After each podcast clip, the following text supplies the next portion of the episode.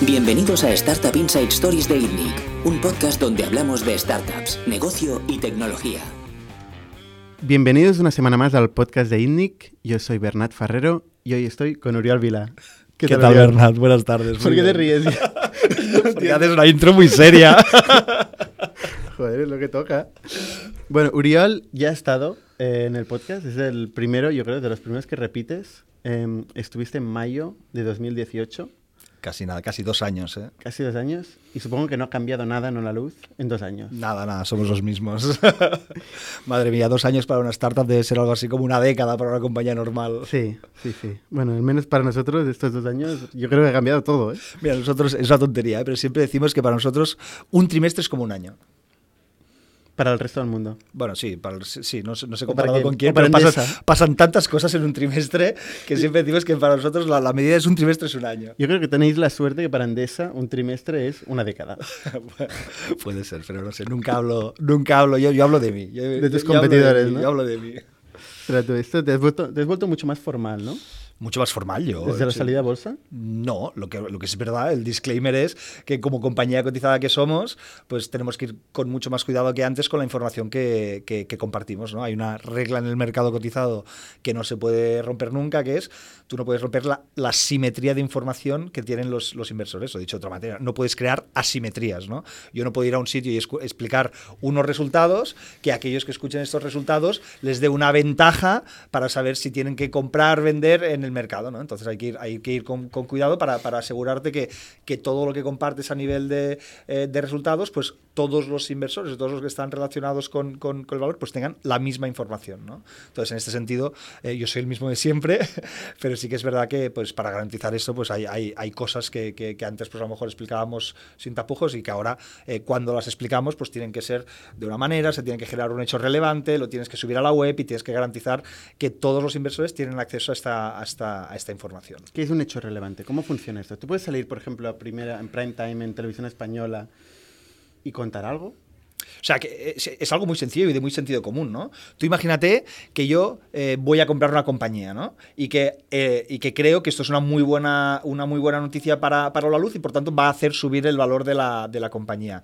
Si yo esto te lo cuento a ti antes de contárselo al resto de inversores, tú podrías utilizar esta información para comprar acciones de, de Olaluz, después yo hago, hago, hago esta operación y la comunico, sube el valor y tú vendes, ¿no? Entonces tú te has aprovechado de, de información eh, privilegiada, ¿no? Entonces es algo que el mercado cuida mucho para que no ocurra. ¿Puedo salir yo en televisión española y anunciar, anunciar algo? Pues el, el mercado me obliga a, antes de, de- de esto a hacer un, un- lo que se llama un hecho, un hecho relevante. ¿no? Hay un mecanismo que es en nuestra web y en la web de, en este caso, el de Bolsas y Mercados Españoles, donde yo tengo que, que- que- que notificar de cualquier cosa que pueda afectar al valor de la, de la O compañía. sea, tú vas a decir, en tal hora voy a salir en televisión española y voy a contar esto. No, lo de televisión española no hace falta. Solo con contar esto ya es suficiente.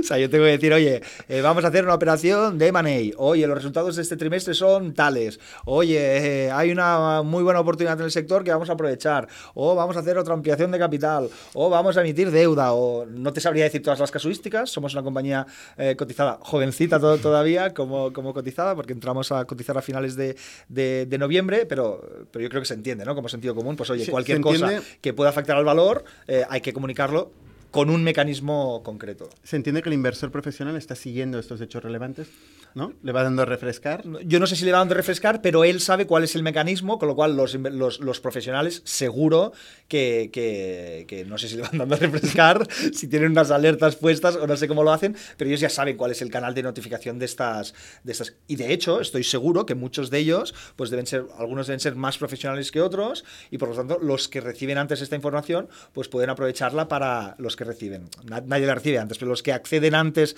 a esta información, pues pueden aprovecharla para, para beneficiarse, para decidir comprar, vender de la luz o de la compañía que, que haya, que haya hecho esto. O este sea, ¿a ti hecho no se te ocurriría hacer un tweet diciendo que vas a sacar la compañía bolsa si sube o baja de X precio, ¿no? No, Como hizo- claro. como Bueno, hizo tu, tu amigo. eh, Elon Musk, a Elon Elon, Musk. Musk, a Elon Musk le, le- le- le pasó, claro. Y además a él le acusaron de que además lo había hecho intencionadamente para hacer subir el valor de la acción y demás. Le costó 20 millones de euros.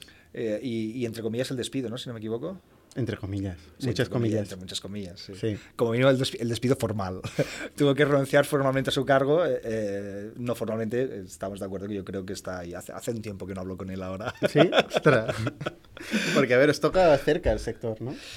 Bueno, sí, compartimos. Yo, sí que creo que compartimos eh, visión, ¿no? Al final, eh, polémicas aparte, ¿no? El señor Elon Musk me parece una persona eh, muy valiente y una persona que claramente eh, quiere transformar aquello que toca, ¿no? Y nosotros, pues, con nuestra humildad y a nuestro nivel de impacto, pues también nosotros entramos en el sector eléctrico para, para darle la vuelta, ¿no? Creyendo en el autoconsumo desde el minuto, en el- las energías verdes desde el minuto, desde el minuto cero y, y desde siempre, pues, conectando lo que siempre decimos, ¿no? Conectando a las personas a la, a la energía verde y desde luego Explica qué es de la luz. Pitch de la luz. el pitch de la luz. Eh, pues la luz básicamente es una compañía que tiene el propósito que el mundo se mueva 100% con energías renovables. ¿no? Entonces, eh, esto lo hacemos, lo llevamos a cabo, lo que llamamos conectando personas a la energía verde. ¿no? Entonces, ¿nosotros qué hacemos? Pues nosotros tenemos unos acuerdos con unos productores de energías renovables a los cuales les compramos energía. Utilizamos la red que ya existe, la red de, la red de transporte es un negocio regulado, con lo cual eh, utilizamos la red de transporte y distribución para enviar esta energía a casa de los clientes. Nosotros pagamos unos peajes por el uso de, eh, de esta red y vendemos la energía al cliente final con un, con un margen. ¿no? Entonces, esto es lo que hacemos. Nosotros hacemos compra-venta de energía con, eh, con un margen. Así es como empezamos. Desde hace eh, un par de años también eh, esto lo hacemos ya no solo comprándolo a productores, sino instalando nuestras propias placas o las placas de- del cliente y pueden consumir energía directamente de las placas que tienen instaladas en, en- en sus tejados. Pero yo me pregunto, eh, o sea, vosotros compráis energía y la vendéis. eh, Ujú. Un modelo de compraventa de Correcto. energía. ¿Toda la energía que compráis es verde? Toda la energía que compramos es verde. Siempre, siempre ha sido así. Esta es nuestra promesa de marca y siempre ha sido así, desde el día cero. Pero la energía, em, o sea, los electrones son iguales los verdes que los, n- los no verdes. Esto, esto es, esto es un tema de balance. Evidentemente, una vez inyectas la energía en la red, ahí Claro. se mezcla todo. ¿no? Claro. Entonces, eh, siempre decimos eh, a nivel de broma, ¿no? que oye, que si tú estás cerca de la central nuclear de Ascol, lo más probable es que recibas la energía eh, de esa central nuclear. ¿no? Pero nosotros lo que nos aseguramos, o el mecanismo que existe, es un mecanismo de balance que dice, oye, nosotros inyectamos tanta energía verde a la red como energía que consumen nuestros clientes.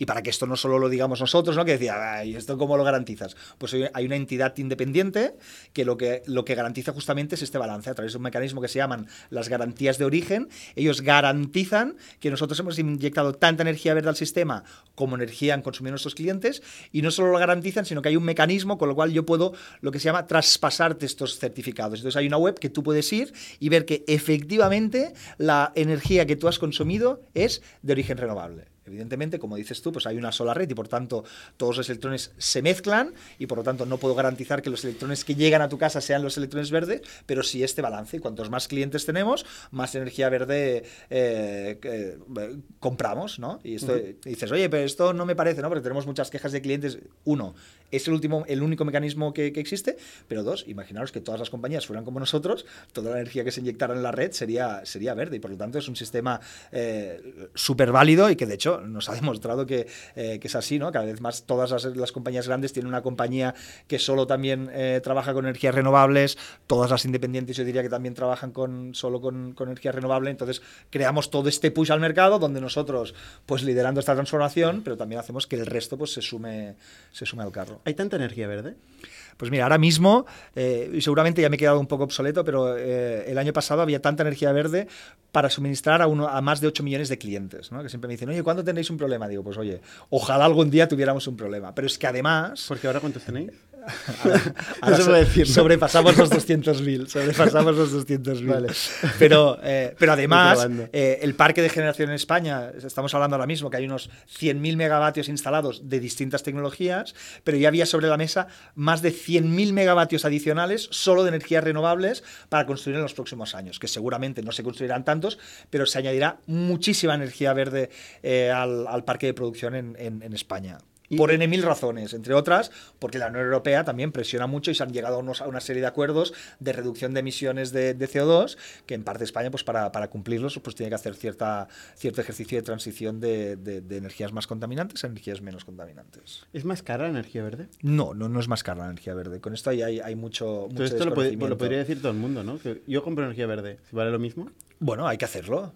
Vale lo mismo. Cada, cada, también eh, estamos, o sea, hay, hay, hay distintas maneras de, de, comprar energía, ¿no? Y seguramente, pues yo te digo que habría para 8 millones de clientes, pues eh, Endesa y Iberdrola tienen más de 10 millones de clientes, con lo cual ahora mismo ellos no podrían, no podrían decirlo. Pero yo al final siempre voy, eh, siempre voy a lo mismo, ¿no? Que dices, oye, ¿qué diferencia hay? En, hay, hay, una diferencia muy grande a nivel de, de, valores y de creencia en esta, en esta, en esta transformación del del, del, sector, ¿no? Nosotros es que nacimos ya eh, así, ¿no? También te diré que, que durante estos 10 años que tenemos esto ha ido evolucionando, ¿no? Pues las energías renovables, pues hasta que no se han industrializado y se han empezado a instalar masivamente, pues ha habido toda una reducción de costes eh, muy grande, ¿no? Que lo mismo que te digo ahora, pues hace 10 años, pues seguramente eh, la solar fotovoltaica todavía era mucho más cara que ahora, la eólica pues ya estaba también en un grado de madurez bastante, bastante avanzado, pero, pero al final pasa como todo, ¿no? Que, que cuando se empieza a invertir desde el sector privado y empieza a evolucionar, se industrializa y se consigue una eficiencia de costes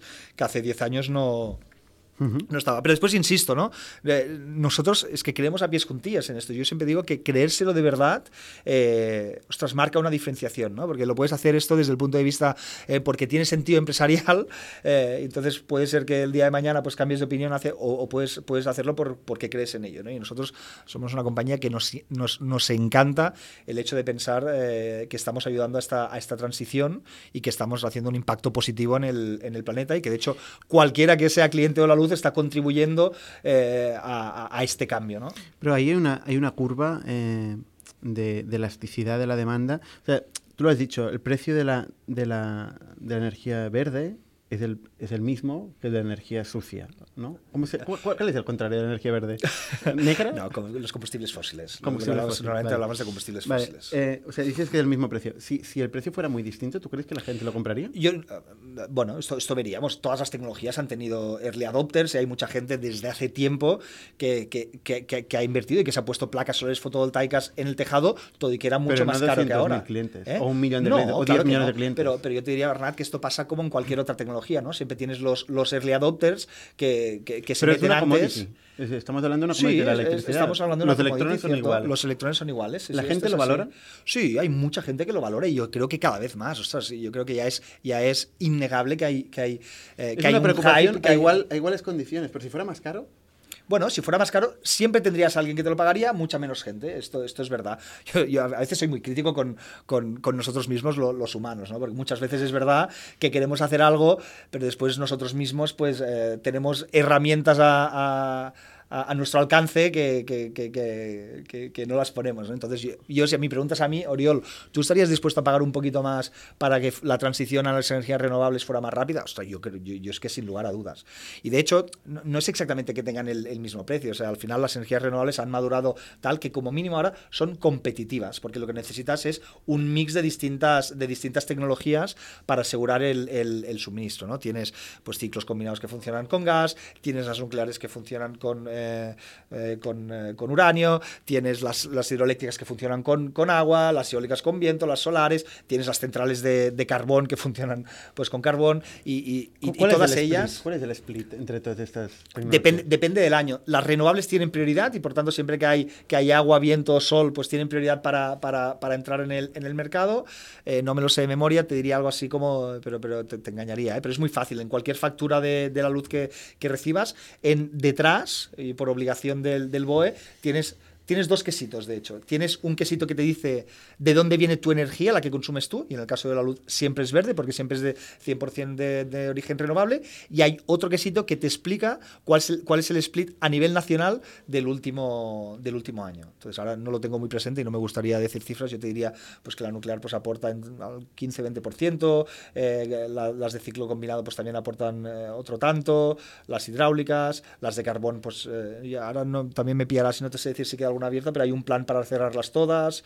Eh. El, quesito de la que consumo yo, entiendo de la distribuidora ¿O comercializadora? Tú, tú eres de la luz, ¿verdad, Bernard? Yo sí, yo Pues tu quesito es obviamente, 100% ¿cómo verde. cómo lo entonces. tu quesito es 100% verde, entonces. Ah, vale, vale. O sea, es el de la distribuidora. O comercializadora. ¿cuál es la Comercializadora, comercializadora. Ah, distribuidora es. Distribuidora La es la, que es la propietaria de la red, correcto. ¿Que es, que es del Estado? O... No, no, es que sea del Estado, pero sí que es un negocio regulado, ¿no? Es, es- es como el agua Esto, y, no, y no es como la telefonía, por ejemplo. Aquí se sobreentiende que duplicar la red no mejoraría el servicio y sí que lo encarecería, ¿no? Entonces, es lo que se llama un monopolio natural y es el Estado el que asigna licencias y el que define el coste que tienen que pagar las distintas comercializadoras para acceder a la red. Y es todo es el mismo, ¿no? Siempre dice la gente, hombre, pero entonces las, las distribuidoras tienen, las comercializadoras que tienen una distribuidora tienen ventaja porque se pueden cobrar menos. Bueno, es, un juego de, suma- de suma cero. Pues tú se lo estás cobrando al cliente y una de dos, si no se lo pagas a la distribuidora, pues estarás dejando de, de- de- de- de tener unos ingresos que tendrá la comercializadora. Con lo cual, no hay ninguna ventaja por tener, eh, por tener red, más allá de la rentabilidad Pero de un aparte, negocio aparte están repartidas las licencias de la Sí, sí, sí, distribuidora. sí, Tú no sí. puedes montar una distribuidora. No, no, tú no puedes montar una distribuidora. Tienes que te- te- tienes o comprarla o a veces pues se hacen nuevas eh, urbanizaciones o demás, pero aquí típicamente el que hace la urbanización es el que tiene que montar la, la infraestructura y después cederla a la distribuidora de la zona para que la gestione. ¿Tú tienes placa fotovoltaica en tu casa? No porque vivo en un piso.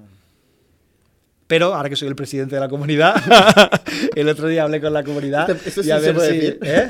Se puede decir que eres el presidente de la comunidad. Pues supongo que sí, vamos, no creo que haya que, que hacer ningún hecho relevante al respecto. Y de hecho invito a mi comunidad que si quieren despedirme y poner otro presidente, yo ahí se lo dejo.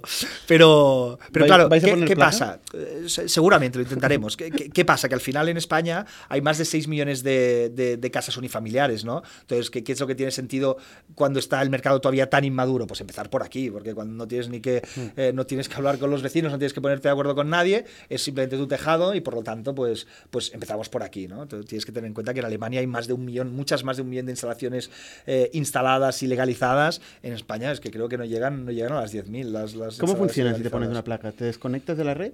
No, no te desconectas de la red. Igual que hemos dicho que, que- que todo se está industrializando, para desconectarte de la red lo que necesitarías sería una, una batería para, para poder gestionar eh, la energía, ¿no? Porque está claro que durante la noche pues las placas no, no, no producen. Y igual Cosa- que te cosa digo... que Elon Musk, ¿Eh? Elon Musk creó, ¿no? Bueno, eh, no, no es lo más creo. O sea, el concepto de baterías existe desde hace, Bueno, desde hace mucho sí. tiempo. Y de decir, hecho, las, las home... no sé Sí, la- la- las baterías domésticas, sí, baterías Vale. a nivel doméstico. No hace falta, eh, ¿cómo se llamaba? Sí, ahora no me saldrá el nombre también, pero, Bueno, pero sí. batería no- a nivel doméstico. La batería es algo que existe desde hace mucho tiempo. Yo te diría que ha pasado lo mismo, que ahora se está industrializando y se están, están apareciendo también eh, nuevas, eh, nuevos modelos y nuevas maneras de almacenar energía. A medida que esto vaya bajando de coste, pues seguramente llegará un día que, que será interesante desde el punto de vista económico. Pero ya hay muchas casas que están, que están desconectadas. Típicamente ahora pues son masías que están pues más alejadas, eh, gente que como decíamos antes también early adopters que creen mucho en el tema y por lo tanto también se meten independientemente del coste, ¿no? Porque esto es muy divertido, Bernat, porque siempre hablamos de- del retorno a la inversión de las placas, del retorno a la inversión de las baterías, pero en cambio no hablamos nunca del, del retorno a la inversión de lavavajillas, del retorno a la inversión del coche, del retorno a la inversión... ¿Y por qué lo digo esto? Porque a lo mejor nos parece normal, ¿eh? pero a nosotros todo lo que son las placas solares fotovoltaicas nos parece un paso decisivo e importantísimo al cambio que queremos fomentar, ¿no? Un cambio de, un cambio de consumo, un cambio de producción de energía y por lo tanto, eh, oye, claro que miramos los números porque sabemos, que es lo que decías antes, que si salen los números todo es más sencillo y esto es cuando se, se- se adopta de forma, de forma masiva, ¿no? Pero yo creo que ya eh, llega un momento que es, que es, es un poco un acto de responsabilidad eh, nuestra el, el- el participar en esta y en tantas otras transiciones que, que, que yo creo que desde el punto de vista moral los humanos pues tenemos que, que, que espabilar y que, empezar eh, ya con este cambio. Mm, Yo creo que el lavavajillas, al final lo que está sustituyendo es tu propio trabajo, por eso es difícil de calcular. Pero, pero realmente la electricidad eh, es que es una commodity y, y que todo el mundo tiene. O sea, es, im- es impensable no tener electricidad. No puedo estar más de acuerdo, pero ¿por qué compras un lavavajillas de 500 euros, de 300 o de 150? Ah, no, claro. Sí, sí. Ahí te he puesto un ejemplo muy a lo burro, Sí, ¿eh? Sí, eh, sí. seguramente. O el coche, que ¿por qué te compras a veces un coche de, de 40.000 euros? Pues porque te hace más ilusión que el de 20.000, porque la función la hacen igual. No sé si uno de 20 o uno de 40, pero estás de acuerdo que hay coches que tienen exactamente el mismo motor y tú te gastas más por, por X, por unos intangibles, ¿no? Pues yo digo que yo pondría sobre la mesa también el valor que tiene el ponerte unas placas y el estar contribuyendo a un cambio de modelo energético que necesitamos, que nos corre prisa y que, pues oye, si tenemos la capacidad, pues ya está bien mirar los números, ¿eh? yo no digo que lo hagamos al tuntún, pero que yo personalmente pues, pues me, sentiría orgulloso de también, igual que puedo invertir en un coche más caro, pues oye, invertir en las placas y hacerlo. Porque eh, entre nosotros, ¿eh? que no estamos hablando de una, de una superinversión, ¿eh? para que nos hagamos una idea, una instalación solar fotovoltaica sin placas a nivel doméstico, podemos estar hablando de, de 4 o 5 mil euros, menos o más. ¿Qué sin placas? con placas, perdona. No, no, no, con, placas, 4 o 5 mil euros.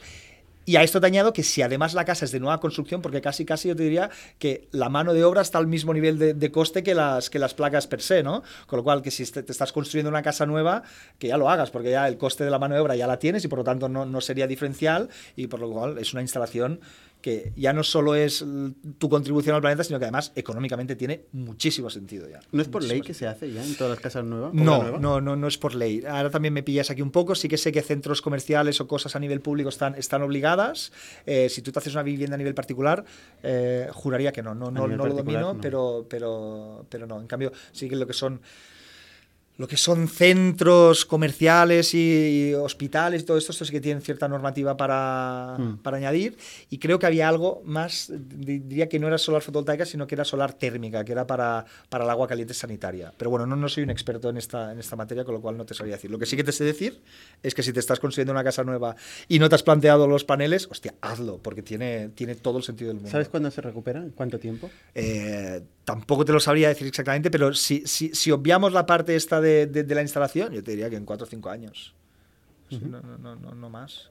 Y ahora, pues seguramente con la instalación y demás, pues nos estamos yendo a 7 o 8 años. Habla siempre de placas fotovoltaicas, pero molinos de viento, otras formas de energía verde. Totalmente. ¿Qué pasa? ¿Cuál es el split dentro de la energía verde? Te hago eh, preguntas muy jodidas. Me haces preguntas jodidas, sobre todo porque, porque no me las sé de memoria y demás. Pero a ver, eh, típicamente, ¿cuál era la, la, energía renovable por excelencia hasta la fecha? La hidroeléctrica. ¿no? La hidroeléctrica, mm. eh, pues si no me equivoco, hay algo así como 15.000 megas instalados. también te lo digo de memoria y me da mucho miedo decir cosas de memoria, pero bueno, pero hace mucho tiempo que no, que no se instala. En cambio, eh, pero ¿qué pasa de hidroeléctrica? Pues que la hidroeléctrica necesitas hacerlo donde haya o un embalse o un río con mucho caudal.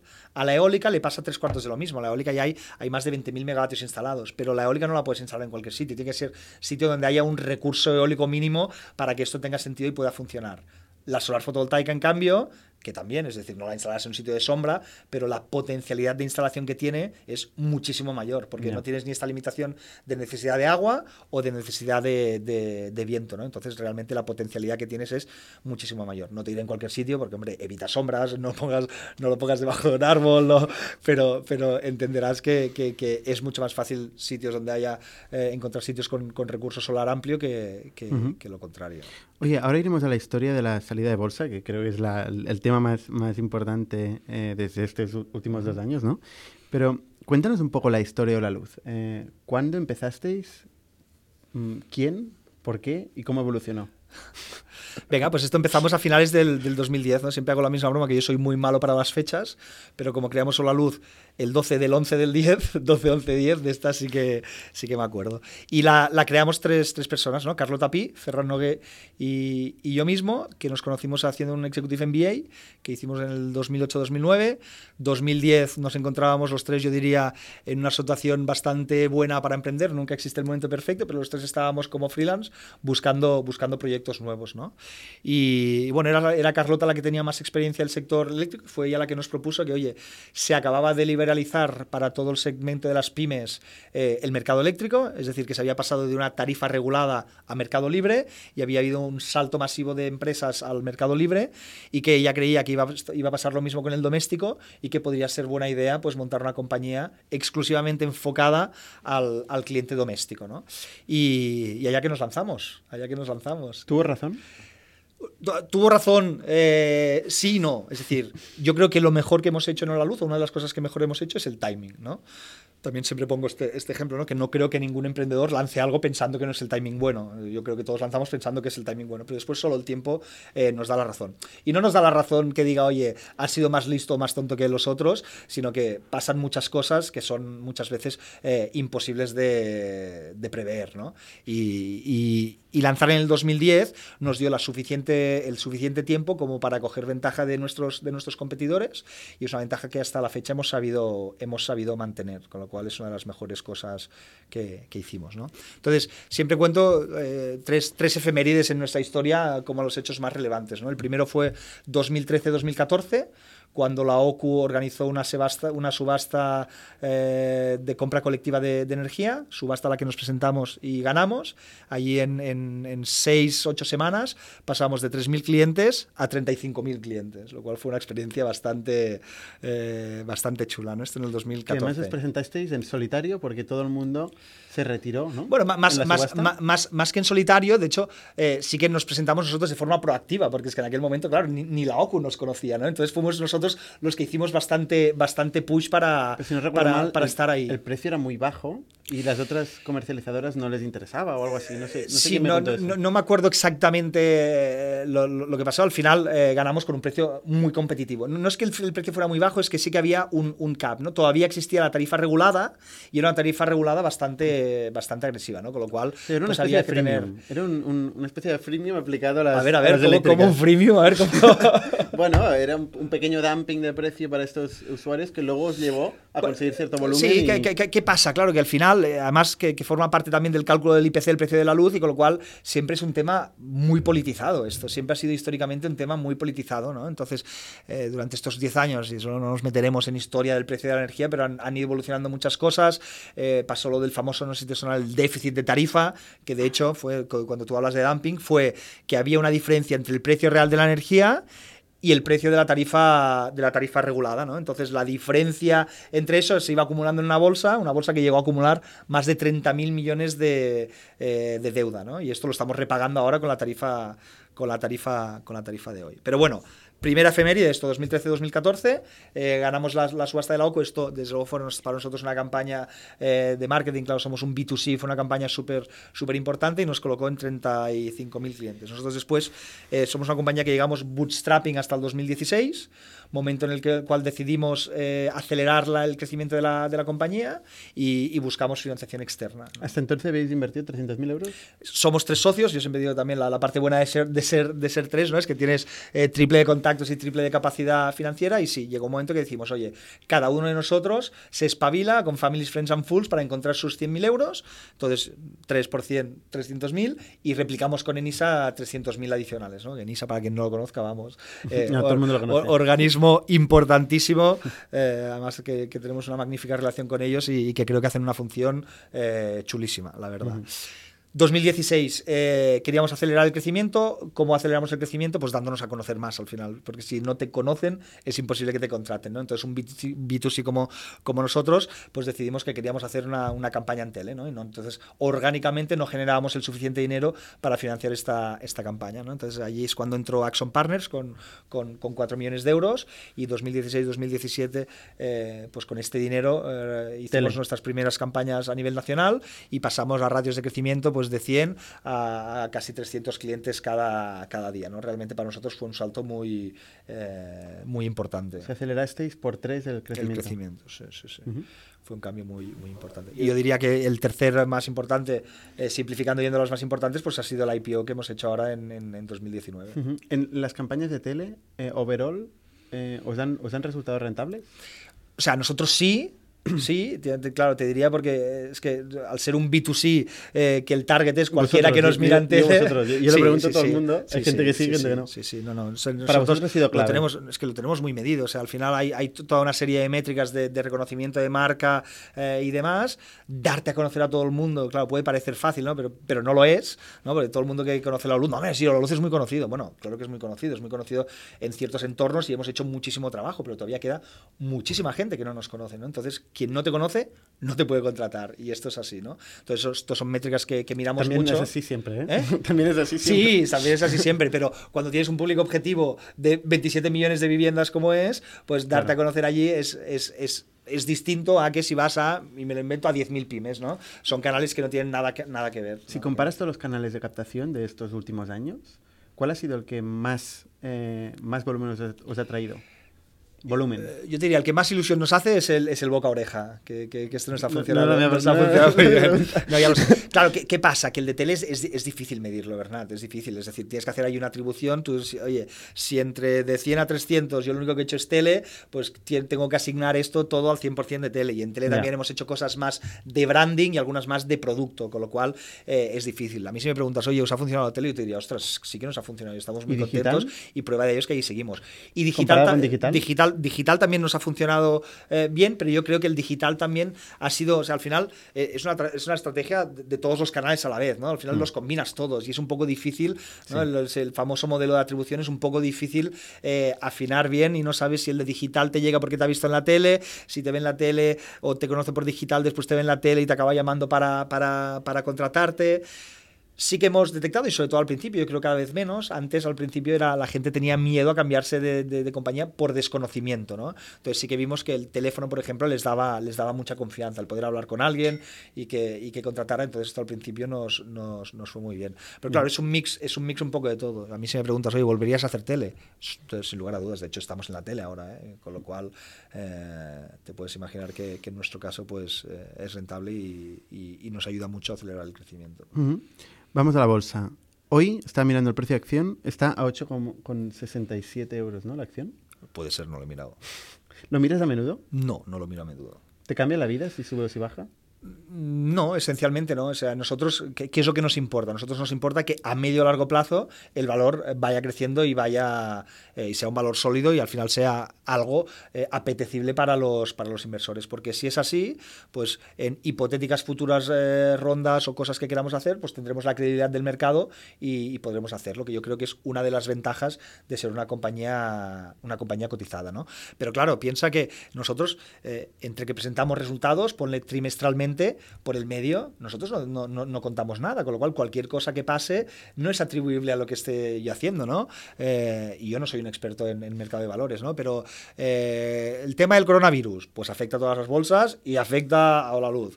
El tema de, eh, a lo mejor hay una guerra del gas en no sé qué, pues también nos puede afectar. Hay un hype en energía verde, pues también nos puede afectar hacia arriba, con lo cual no tiene mucho sentido que nosotros estemos allí día a día enganchados al valor y aparte no tiene ninguna implicación para nosotros el corto plazo. El medio y el largo, que es el que trabajamos, ese sí que tiene implicación y es en el que nos, nos, nos preocupamos. ¿Por qué salís a bolsa?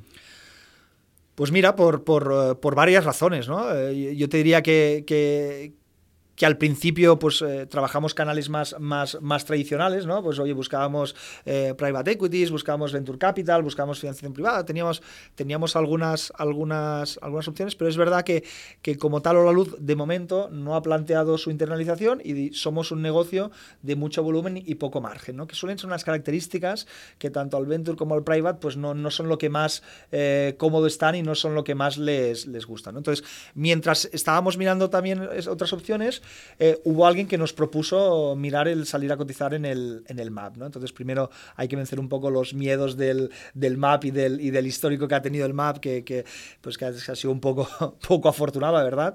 Eh, todo el mundo tiene que saber, y si no lo sabéis, os lo cuento, ¿no? pero en, en, en, en Londres, en París, en todos los sitios, desde luego en Estados Unidos, existen mercados secundarios como el MAP que funcionan muy bien, que tienen la confianza de los, de los inversores y que son mecanismos eh, perfectamente válidos para, para compañías para, para financiarse. ¿no? Y aquí ¿Y por A o por B, no el, la- MAP, el MAP lo intentaron lanzar y, y no lo consiguieron, ¿no? y no ha sido un mecanismo que hasta ahora eh, se haya potenciado. Es- ¿Ha habido algún pufo como GoEx? cosas Claro, no? fue No- el, no de, el de GoEx hizo, hizo, hizo mucho daño y eh, ya te digo, eh, yo no he estado muy metido, pero, pero sé que el de GoEx en especial les hizo mucho daño y que no y que yo creo que como mercado alternativo aquí no consiguieron eh, atraer o despertar la atención de, de las compañías eh, que había como, como modelo de, de financiación. Por- porque salir a la bolsa normal, ¿erais demasiado pequeños? Eh, Yo, yo creo que sí, tampoco te sé decir exactamente, pero recomiendan tener una, una, una capitalización mínima de, si no me equivoco, de unos 300 millones de euros. Nosotros salimos a, a 130 millones de euros de, de, de valoración. eh, por ¿Esto es la tanto- valoración de las acciones que ponéis a disposición? no, de toda la esto valor, compañía? valor de compañía. Valor de Valor de compañía, sí, 130 sí, millones. sí. ¿Y cuánto, qué porcentaje pusisteis? de- Un 25%, si no, si no me equivoco más. Más o menos 1%, que no me acuerdo exactamente, pero alrededor del 25%. ¿Y cómo lo decidís esto? Bueno, entonces, ¿Cómo como te funciona en, este proceso que ya habíamos decidido eh, ampliar capital, pues, pues para tener más músculo y al final, ¿no? Nosotros estamos en un, en un, en un, en un mercado de, de gigantes, ¿no? Entonces siempre habíamos considerado que era importante pues tener músculo para poder, eh, siempre hemos estado ahí de tú a tú, pero llega, hay veces pues que si eres muy pequeño, pues hay cosas que, que, no, que no puedes hacer, ¿no? Y entonces en este proceso, pues eh, eh, nos apareció la oportunidad para mirar el, el, de salir a cotizar al ¿no? Entonces, bueno, pues lo empezamos a, a, mirar y vimos que podía tener eh, mucho sentido para nosotros, ¿no? Al final también, pues eh, yo creo que tiene, es, una operación que si bien hecha, pues puede tener eh, un impacto mediático, que además podías atraer a, inversores distintos, que podías plantear además un horizonte de, de, cuatro años, que a nivel de, de, estrategia y de cómo trabajar, pues podíamos mantener la, la, la autonomía para, para, seguir haciendo lo que nosotros queríamos hacer y que es lo que explicamos al mercado. Y, bueno, pues, pues, pues lo que al principio no, no, habíamos contemplado, poco a poco fue materializándose y, y vimos que tenía sentido, ¿no? Y entonces lo empezamos a trabajar. Eh, la gente tiene que saber que la salida a bolsa casi casi te diría que hasta el último minuto, hasta, o sea, es un proceso que nosotros estuvimos unos seis meses y te diría que hasta, no sé, hasta la semana antes de salir eh, está todo en el aire, ¿no? Todo en el aire porque hay cosas que dependen de ti y hay otras que no, ¿no? Lo mismo que te he dicho antes, oye, pues de repente estalla una guerra no sé dónde y puede afectar al, al, al proceso, ¿no? O de repente hay un anuncio de un Brexit o de repente hay un 11S como pasó en Estados Unidos y te lo paraliza, te lo paraliza todo, ¿no? Entonces, eh, hasta el final, ¿no? Esto en cuanto a cosas externas y en cuanto a cosas internas, tú, porque también eh, pues tienes que hacer todos los procesos de auditoría. Existe lo que se llama un asesor registrado, que es el que tiene que hacer todo el análisis y es responsable de la información que cuelga eh, online respecto a, tu compañía. Entonces, haces todo este proceso y al final, en nuestro caso, pues las últimas cuatro semanas es cuando hacíamos el roadshow para ir a convencer a los, a los inversores de que la luz era una, una, una buena oportunidad. ¿no? Entonces, primero está el roadshow y después llegan las, las, las, las ofertas formales. Pues nosotros salimos con todo ya eh, colocado. Entonces, tú estás buscando X dinero a X valoración y puede ser que lo consigas o puede ser que no lo consigas. Y claro, no conseguirlo, si no haces bien la estrategia, pues eh, no conseguirlo la valoración o la cantidad de dinero, pues hombre, te deja un poco, te deja un poco, un poco tocado, ¿no? Entonces, pero bueno, esto juntamente. ¿Cuáles eran eh, la, la, los, las métricas de la compañía cuando fuisteis? ¿Cuáles eran las ventas, de EBITDA, caja? Eh, o sea, no me lo sé de memoria y no me gustaría decírtelo de, de, de memoria, pero bueno, nosotros eh, teníamos más de 200.000 clientes, eh, cerramos el año facturando casi, casi o por encima de los 200 millones, teníamos las métricas chulas, llevamos dos años ya siendo eh, EBITDA positive, o sea, teníamos una, una, una, historia de crecimiento yo creo que, que, que, muy chula. Y encima ya habíamos también entrado en todo el sector eh, de, de, autoconsumo y esto iba más, yo creo que hay un hype clarísimo por, por compañías con impacto sostenible, este proceso pues lo lideró, lo, lo lideró, mi socia Carlota, que además también pues, pues creo que, que, todo esto es, tiene, tiene, tiene eh, lo explica súper bien, conoce muchísimo el sector eléctrico eh, y, y, pues creo que fuimos muy... ¿Ella es la consejera delegada de Olaluz? Ella es la presidenta. Presidenta. Sí. Yo sinceramente, ¿eh? siempre que hablamos de, de, de, de títulos, me, me, gusta más explicar funciones que, que títulos, ¿no? Al final, eh, pues yo pues a lo mejor tengo más la parte más... ¿Tú eres más el consejero delegado? No, no, no, no tenemos consejero delegado. Bueno, yo, yo tengo la etiqueta yo tengo la etiqueta de CEO desde el día uno en, en, en, en siempre he sido el CEO siempre, siempre he sido el CEO pero insisto que yo me, me, muevo más por, por funciones y por responsabilidades que por, que por etiquetas ¿no? al final pues seguramente pues tenemos eh, funciones eh, un Esto poco lo hemos repartidas discutido eh, bastantes veces yo creo que es importante que haya un líder ¿no? y lo hay sí sí y de hecho yo creo que los tres fundadores pues tenemos eh, eh, tenemos un, un, un, estilo de liderazgo muy, muy, muy marcado. ¿Actualmente hay un consejo de administración? Sí, sí, sí, con siete personas. Con siete personas. Sí. De hecho, eh, estamos los, los, tres fundadores, está Axon Partners, que desde el minuto cero, con, con Alfonso de León. Se no ha vendido Axon Partners. En la salió, salió un trozo y todo esto es, es información pública que, que, que, está ahí para, para, para, consultar. Entonces vendió un trocito, pero se quedó, se quedó claro. Eh, esto es algo ¿no? que yo creo que también es de, es de sentido común. Aparte de que eh, todos creemos mucho en, en, el proyecto de la luz y, y, y, y en el roadmap que hemos pintado de, de, cuatro años, hacer una salida a bolsa vendiéndolo todo es, es, es, es dar una muy mala señal al, al mercado. ¿no? Pero bueno, el eh, inversor que no participa en la gestión. No, yo. Tienes razón, sería a lo mejor menos crítico que, que, que, que, los emprendedores, pero bueno, tú imagínate que como emprendedores tienes un inversor, tú cuentas ahí una historia de éxito a cuatro años eh, y sales y sales además, porque claro, eh, él entró en 2016-2017, con lo cual todavía no, no, no, no ha consumido su ciclo. Pues hombre, yo creo que se puede hacer seguramente, yo no soy un experto, no es la mejor señal que das al mercado, ¿no? Es mucho más robusto si el inversor dice, oye, soy inversor y por tanto tengo que desinvertir algo, fine, pero me quedo aquí porque, porque creo con esto a pies juntillas que es el caso, ¿no? Además, ¿Vosotros vendisteis? Nosotros vendimos un, un, un, un, poquito también, que siempre lo digo, como, como emprendedores es muy importante siempre que puedas hacer un poquito de, de, de, de risk. De caja. Sí, sí, bueno, más que de caja, de diluir el riesgo, ¿no? Porque el inversor tiene eh, X inversiones, 20, los emprendedores no tenemos 20 empresas en las que emprendemos, los emprendedores tenemos una, ¿no? Y siempre hay circunstancias del mercado que se escapan de, de, tu control, pues hicimos un poquito, de, un poquito de cash out. ¿El mismo los tres? Sí, el mismo los tres. Así lo decidimos. Muy bien. Oye, y el plan que presentasteis, que bueno, es público, yo lo, he encontrado antes buscando un artículo, ¿no? Queréis crecer a mil millones de euros el año 2023. Esto es el plan que presentasteis, ¿no? Eh, un millón de clientes, 50.000 células fotovoltaicas. Eh, instalaciones de solar fotovoltaica, sí. ¿Cómo va el plan? Eh, pues bien, muy ilusionados. no, esto, esto eh, y es importante saberlo, ¿eh? ¿no? La gente me dice, oye, Oriol, ¿te ha cambiado mucho la salida a bolsa? Digo, hombre, pues mira, mucho no me ha cambiado. Cosas que cambian, ¿no? Pues oye, ahora tienes un ritmo de reporting que es distinto y mucho más eh, importante de lo que era antes. Antes tenías un consejo y, hombre, pues claro que cumplías, pero en un consejo, pues si te retrasas dos semanas, si pasa algo, pues, pues oye, todo queda en casa, ¿no? ahora tenemos este ritmo de reporting que, es, que, es, que es importante de. ¿Qué pasa si te retrasas ahora? No, no, no pasa nada, pero ¿qué pasa? Pues que si yo soy, soy inversor, pues generas, generas, eh, generas intranquilidad y generas desconfianza. Cuanto más serio seas con lo que haces, eh, más... Porque claro, antes también con, cuando tienes un consejo y tienes un consejero, también estás a golpe de teléfono. Ahora hay un montón de accionistas que no sabemos quién son y que no tenemos esta relación, con lo cual, como no puedes tener esta relación de proximidad, que es la que muchas veces da tranquilidad, y, si, oye, si te retrasas y hay un motivo, pues no pasa nada, ahora no tenemos el teléfono de los 200, 300 N inversores que tenemos para llamarles y, y no tenemos esta relación diaria, ¿no? Con lo cual hay que ser más allá de las obligaciones del propio mercado, pues hay que ser muy riguroso con, con, esto, ¿no? Porque además nosotros también somos muy exigentes con nosotros y ya dijimos que salíamos al mercado alternativo bursátil, pero con estándares del mercado continuo, ¿no? Entonces presentamos más reporting de lo que estamos obligados y hemos hecho también unas due diligence y demás a nivel de mercado, de mercado, de mercado continuo, ¿no? Y ahora se me ha olvidado la pregunta que me habías hecho. Mm, a mí también. no, pero yo, me, me he quedado con la idea de que realmente... ah, sí, espera, lo que te decía, ¿no? Que, que nos ha cambiado la vida el, ser cotizado, ¿no? Entonces, una de ellas es el reporting.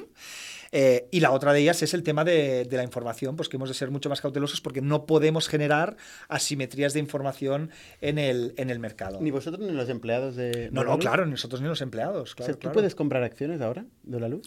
Yo podía comprar acciones, sí. Hay ciertos momentos en los, en los que no puedo comprar acciones, pero hay otros en los que, en los que sí. Eh, es tampoco me sé la norma exacta, pero es algo así como unas semanas antes y unas semanas después de presentar resultados, yo no puedo comprar eh, acciones. Y si compro o vendo acciones por más de 20.000 euros, yo tengo que hacer un hecho relevante con, lo, con, con, esto. Pero puedes ir comprando muchas veces. no, no, eh, eh, en, acumulado anual. en acumulado anual. Sí, sí, sí. ¿Y lo mismo le pasa a todos los empleados?